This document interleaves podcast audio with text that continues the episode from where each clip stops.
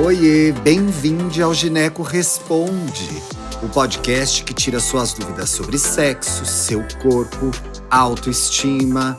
Aqui você pode perguntar o que quiser que a gente responde. Olá, eu sou o Thiago Teodoro, sou jornalista, sou editor das plataformas do Tarja Rosa e também apresento esse podcast. Aqui a gente responde às dúvidas mandadas por vocês pelo e-mail tarjarosaoficial.gmail.com. Então mande sua dúvida, mande a sua pergunta. Não esqueça de colocar no título o nome do nosso podcast, que é Gineco Responde. A gente também abre a caixa de perguntas no nosso Instagram para que você mande a dúvida por lá. Então fique ligado, viu? Toda semana às quintas-feiras a gente tem uma ginecologista, um ginecologista do Brasil para ajudar você e ajudar quem nos ouve. Hoje eu tenho o prazer de receber a doutora Ione Lopes. Bem-vinda, doutora. Tudo bem? Tudo bem, muito obrigada. Fica à vontade, seja bem-vinda nossa, ao nosso programa. Obrigada pelo convite. Imagina, querida, fique à vontade, viu? Posso ir para a pergunta da nossa ouvinte? Sim, pode falar. A pergunta é íngua. O caso de hoje é íngua vermelha, gente. Vamos ver o que é isso? Ó. Vamos chamá-la de Pamela. Olha o que a Pamela mandou pra gente. Oi, pessoal. Eu notei que estou com uma íngua em minha área íntima, aonde está com um aspecto vermelho meio rocheado. Sinto uma sensibilidade ao toque e está a área está inchada. É comum aparecerem ínguas nessa região? Ou pode ser algo mais grave e eu devo consultar o ginecologista. Aí, doutora, vamos começar explicando o que é íngua primeiro? Bom, Pamela, é, a, vamos chamar de Pamela, né? Vamos chamar as de ínguas, Pamela, doutora. Os, é, as ínguas são os gânglios linfáticos e eles se localizam nas virilhas, né? Mais frequentemente nas virilhas, nessa região. E eles Sim. podem ser ou não dolorosos. E costumam durar entre 3 a 30 dias.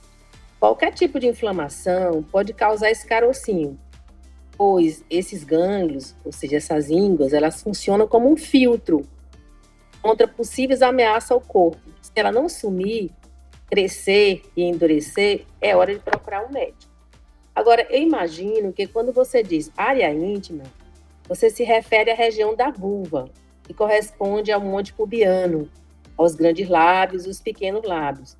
E esta, ela é uma área recoberta por pelos, ela é rica em glândulas sudoríparas, que produzem o suor, as glândulas sebáceas e o tecido gorduroso. Portanto, os caroços nos grandes lábios, eles podem ter diversas causas, desde pelo encravados, furúnculos, até cisto nas glândulas dessa região. Mas caroço nessa região, frequentemente, quase sempre, ele é resultado de uma inflamação das glândulas que ajudam a lubrificar a entrada do canal vaginal. Elas são conhecidas como glândulas de Bartolin e de Skene. Hum. E por isso, ela geralmente não é sinal de um problema grave. Mas essa inflamação, ela poderá evoluir para um abscesso, cheio de pus, né? Depois romper, eliminando essa secreção purulenta, necessitando do uso de antibiótico. Pode Ui. recidivar, voltar outras vezes. Nesse caso, a necessidade de cirurgia na glândula.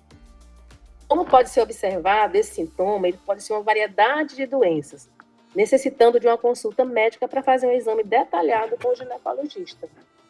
Tá bom? Tá, joia. O ideal é que não chegue nessa situação, né, doutora? É, mas nessa região é muito comum essa inflamação nas glândulas de Bartolin. Sim. Qualquer mas tem alguma tem algum hábito, alguma atitude que pode estimular isso a acontecer? Sim. É, quando as mulheres não depilavam essa região, ela era recoberta por pelos que protegiam, né? Então, quando agora a moda é depilar, aí essa região fica muito exposta. Então, aquelas roupas muito justas, muito apertadas, elas podem traumatizar essa glândula, a, o, o orifíciozinho que sai a secreção dela, e aí obstrui e ela cria um cisto. E aquela região, como é rica em bactérias na pele, ela pode penetrar por esse orifício e aí gerar uma infecção. É muito comum, pode dar até em mulheres que nunca tiveram relação sexual. É Boa. um trauma que faz fechar o orifíciozinho e cria o abscesso. E imagino que seja isso aí, que é o mais comum. Mas pode ser um furúnculo, né?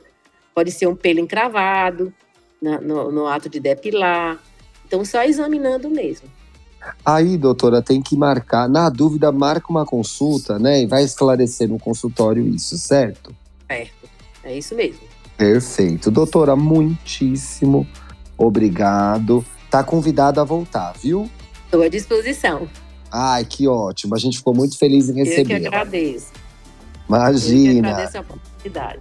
Imagina, que isso. Bom fim de semana para você que nos ouve. Ative as notificações, siga a gente na sua plataforma de podcast favorita. Quinta-feira que vem a gente está de volta. Excelente fim de semana. Tchau. Tchau, obrigada. Conhece o Tarja Rosa? É uma plataforma digital para falar de saúde e sexualidade para jovens de todo o Brasil. Acesse o nosso site tarjarosa.com.br. Siga a gente no Instagram, Tarja Rosa Oficial, e veja os nossos vídeos no YouTube. Só buscar por Tarja Rosa, assinar o canal e ativar as notificações. Tem vídeo novo toda semana. Até mais!